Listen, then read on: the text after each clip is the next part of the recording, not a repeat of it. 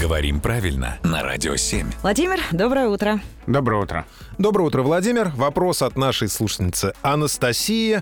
Она говорит, есть замечательное слово итальянского происхождения «баста». Обожаю его. Стоп, хватит, вот это все. Баста, Оно карапузики. самое, да. И Есть еще слово «бастард». Бастарди, да. Вот это незаконнорожденный наследник, правильно?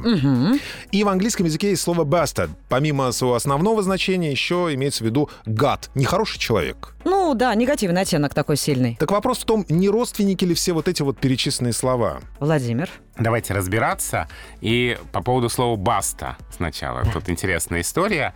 В русском языке есть тоже «баста» и глагол «бастовать» того же корня.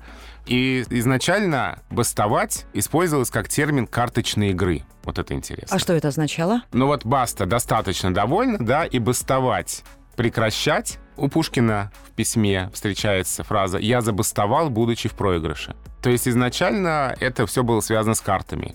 А современное значение глагол «бастовать» получил только к концу XIX века в связи с развитием революционного движения. Вот он же стал означать «прекращать работу по стачке», «протестовать».